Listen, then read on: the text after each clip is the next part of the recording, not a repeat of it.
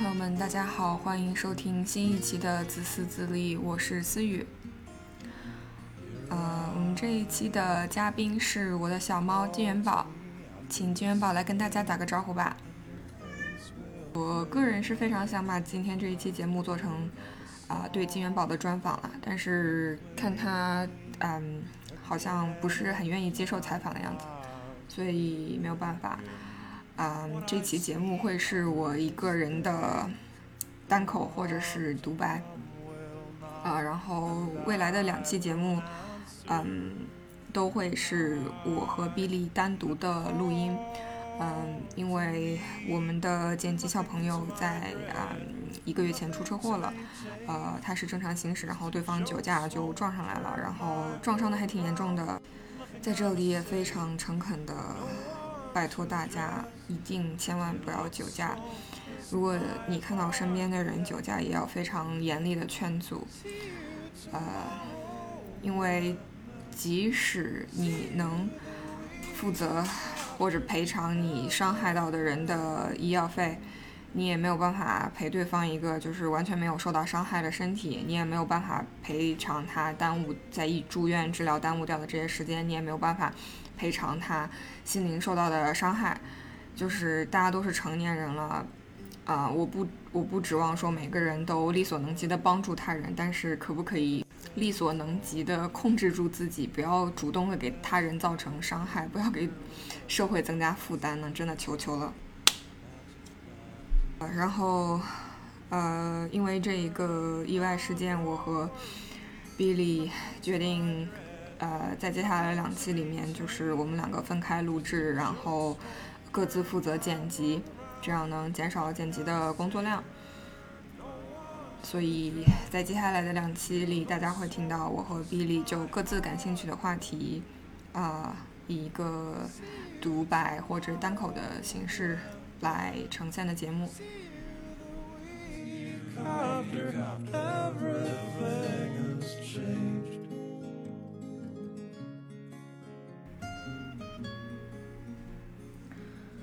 嗯，我今天想分享的主题是在和我的小猫咪相处的两年里面，啊，我的小猫咪教给我的一些道理。之所以会选这个主题，呃，其实也蛮有意思的，是因为有一次我跟一个朋友在呃闲聊，然后就聊到说我有关注，比如说七零六青年空间这样子。呃，对于居住形式或者社区，呃，人类共同生活的方式有一些新的探索的啊这样的尝试。然后，因为我想，就我个人觉得，个人愚见，我不是觉得现在的婚姻制度肯定是在我有生之年会消亡的，但是我不知道什么会取代它，所以我就会呃，对于一些新的实验性质的东西会比较有兴趣。然后我就有一天就跟。朋友聊天的时候就说到这个事情了，然后我就说，我就说，虽然我现在的生活状态我自己觉得非常的满意，非常的舒服，啊，但是我也好奇说，有哪些啊 alternatives 啊，然后他就说，你现在的状态是什么状态啊？呃，being single with a cat，就它其实是带着一点戏谑的，因为 cat lady 这个词，它在西方文化的语境下面，或者说它在英语世界。里面的这样一个俗语背后，它是有一定的啊情感色彩在里面的，嗯，就比如说它隐含的意思其实是说，啊，在每一个小区里都会有这样一个失败的女性，然后她已经四五十岁了，啊，也嫁不出去，也没有孩子，就非常可悲，啊，生活非常空虚，只能啊和猫和猫咪相依为命，啊，然后她通常也是有点疯疯癫癫的，因为。他不能长期，呃，受到生婚姻生活的滋养，呃，对，所以就是有有这么一个很好玩的一个 stereotype 吧。当然，在现在的社会可能慢慢的淡去了，但是啊，它确实是一个就是嗯，有一个有它的来处的这么一个俗语。它和很多其他的性别歧视的说法，或者是啊。刻板印象相同的一个地方就是说，啊，它这样一个词汇，它并没有一个男性的对应版本，没有 cat gentleman 这种这种说法，就是，嗯，一个男性他养了一只猫，那就只是一个男性养了一只猫，他的情感生活或者说他为什么要养这只猫，他的动机是什么是不重要的，就是。就只是他想养一只猫，所以他养一只猫，然后他就只是一个和猫一起生活的男性而已。你你没有办法从中 infer 出更多的这种，呃，社会对于这个个体的评价。然后我觉得可能在我们呃中国社会的语境下，啊，没有 cat lady 这样一个说法，啊，但是它可能是很多原因造成的。就比如说，我觉得一直到五年前，养猫这个事情在中国还并不是很流行。然后它现在啊，才慢慢的，呃，在城市中开始流行起来，嗯，但并不是说我们的社会里面没有这样一个词，所以我们就是一个比西方更男女平等的社会，不是这样子的，而是说它，呃，这样一种不平等理念会体现在不同的事情上，就比如说前一阵儿，嗯，吴亦凡事件嘛，然后很多所谓的官媒都开始下场说说什么都美竹是为了。炒作，然后这种行为非常的恶劣，巴拉巴拉。然后我当时看了以后，我就觉得妈呀，这些官媒真的是加速了我的去世。然后当天我看到的唯一一个比较正常的评论是由视之 TV 发出来的，他说都美竹是不是为了出名重要吗？他拿到的吴亦凡的钱是为是用来干嘛重要吗？然后他分享了《男性统治》这本书中的一段话，说。男性秩序的力量体现在他无需为自己辩解的这一事实上，男性中心观念被当成中性东西的东西让大家接受，无需诉诸话语使自己合法化。所以你只看到都美竹在不断的被解释动机，而吴亦凡不需要。嗯，然后我觉得这这个事情就和 cat lady 和很多很多社会当中潜移默化的这种性别不均等。有异曲同工之妙，然后所以它也促使了我来录这样一期节目，就是因为我想，嗯，跟大家分享一个当一个单身女性选择了和猫一起生活，嗯，它到底是怎样一种状态？See you tomorrow.。我选择的角度是在我和我的小猫相处的啊一年半的时间里面，嗯，我的小猫教给我的是，虽然用的是教，但其实 并不是说，呃，我的猫以一个居高临下的方式来指导我的生活，而是说，嗯，在我的猫给我提供陪伴和情感支持，嗯。以外，我觉得我的猫就像一面镜子一样，它照见了我很多时候对自己的性格也好，我的啊思维路径依赖也好的盲区，然后它也让我更加的认识我自己，和更加的去反思我和其他人，包括我和这个世界的相处方式。呃，我一共总结了五个方面。然后接下来我就按照时间的顺序来分享一下。我的小猫教给我的第一件事是，恐惧往往源于未知。金元宝刚来我家的第一个礼拜，基本上全都是在沙发底下度过的。嗯，因为我住的房间是在一个公寓楼里面。所以走廊上难免会有人人来人往的声音，然后从我家阳台上也会传来邻居在自己家阳台上喝茶聊天，呃，种花弄草，就是各种各样的声音。然后每一次这些声音响起的时候，金元宝就会非常恐惧地钻到沙发下面去，啊，因为他觉得在他的概念里面，他没有办法判断说这个声音到底是不是冲他来的，所以他。采取了一个非常保守的策略，就是先躲再说。呃，然后我当时一开始我是觉得非常可笑了，我就觉得，哎，你这个猫也太自恋了吧！就是人家只是在自己的轨道上运行，人家并没有，就并不是你想象的总有刁民要害你，人家有人家的事情要忙。然后，但是就是我我看着他的样子，我又觉得，嗯，想起了青春期时候的自己，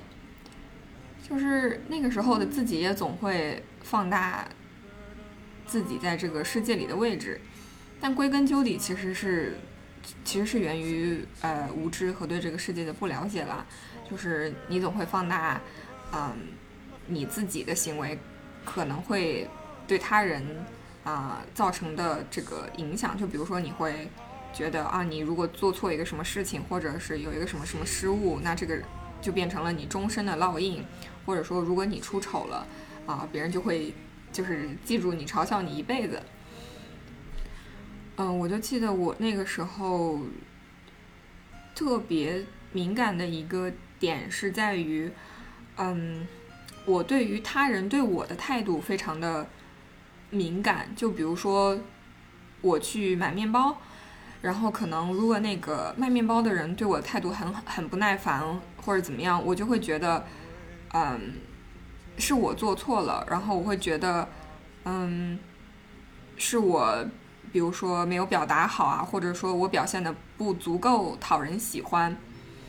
呃，然后就会又反反过来导致我对自我的评价降低，然后就更加的小心翼翼，不敢去做事情。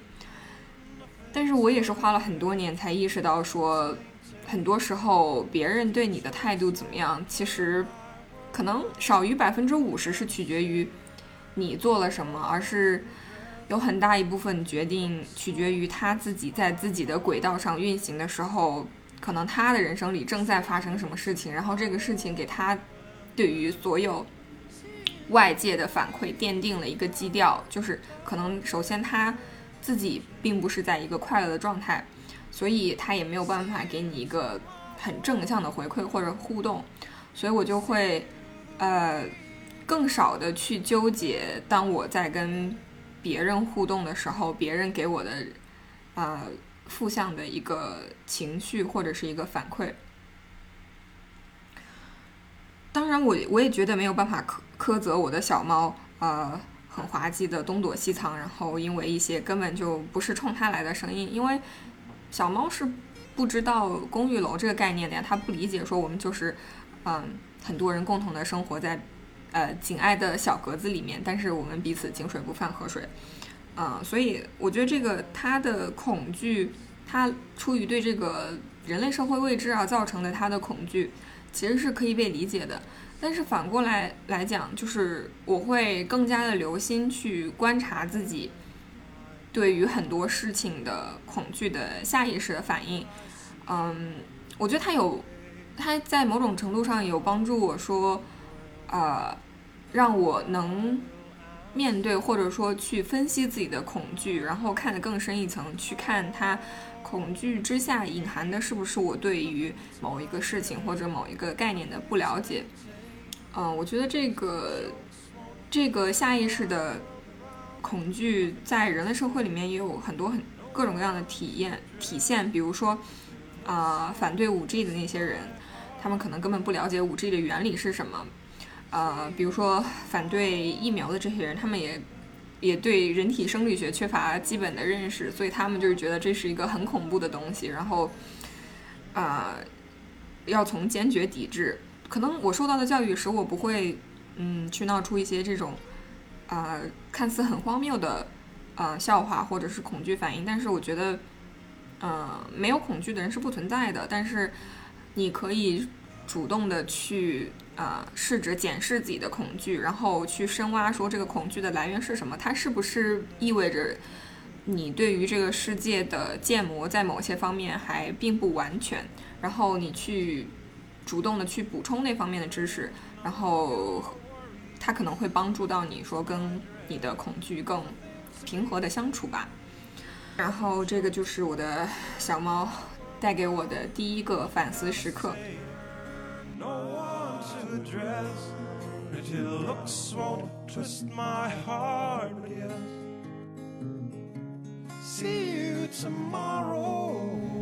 肩膀教给我的第二件事。叫赌不如输，啊，也是在他来我家不久以后，我发现他把我家的床脚啊抓的稀烂，然后我在网上看养猫的人很多也是沙发啊、床啊被抓的不行，大家就是要么弃疗了，要么就是买一些那种嗯包边儿的材料，把那个床脚什么什么的包起来，就是拿比如说拿一个什么呃塑料的那种胶盖起来。嗯，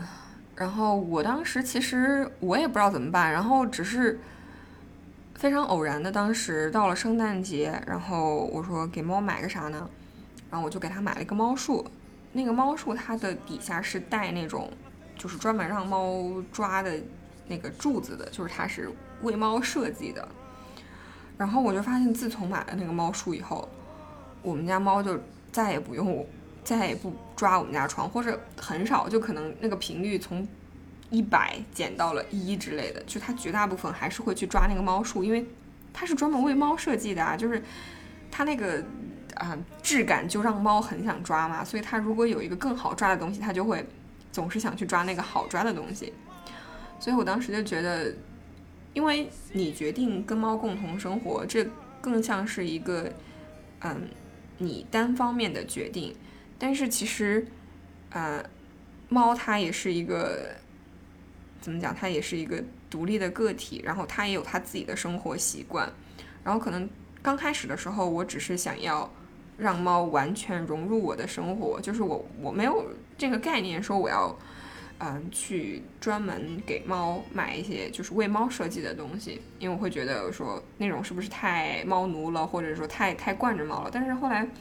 嗯，有一次和若涵和邹思聪聊聊养猫的经历，然后当时邹思聪就说说我们的我们的房间里面任何所有东西都不是为猫设计的，所以可能猫会弄坏电器，呃，猫会闯祸，猫会这样，猫会那样，但那是因为这本来就不是这个社会本来就不是为了猫设计的，所以你又怎么能去因为这个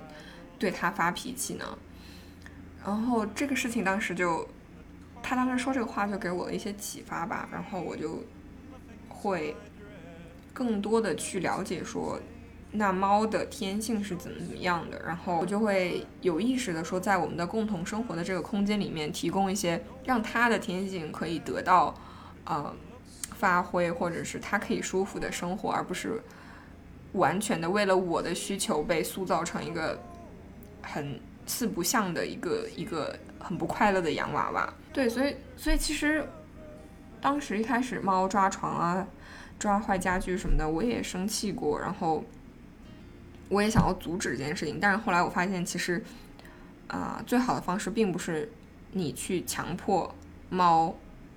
不去抒发自己的天性，而是说你给它创造一个更好的条件，就比如说。你给它买一个专门的猫抓板啊什么的，那它很可能就会降低去抓你家具的这个频率。然后我觉得这是比你强硬的去把猫搬成一个不是猫的东西，呃，更好的，就是对对对我的心理健康和对猫的心理健康都更好的一个解决方案吧。nothing i'm a say dress. Pretty looks won't twist my heart, but yes. See you tomorrow and then see you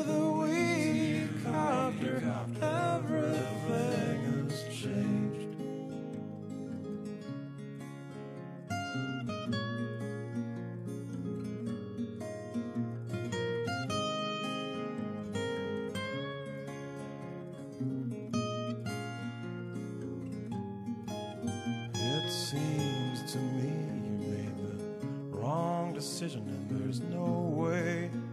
to take the choice to task. But don't worry, no song lasts forever, and lots are never written. Lots are never written. Lots are never written. Nothing to my dread, nothing to maintain twisted jokes won't turn my world around. Nothing I must say, no one to address. Pretty looks won't twist my heart, yes. See you tomorrow and then see you the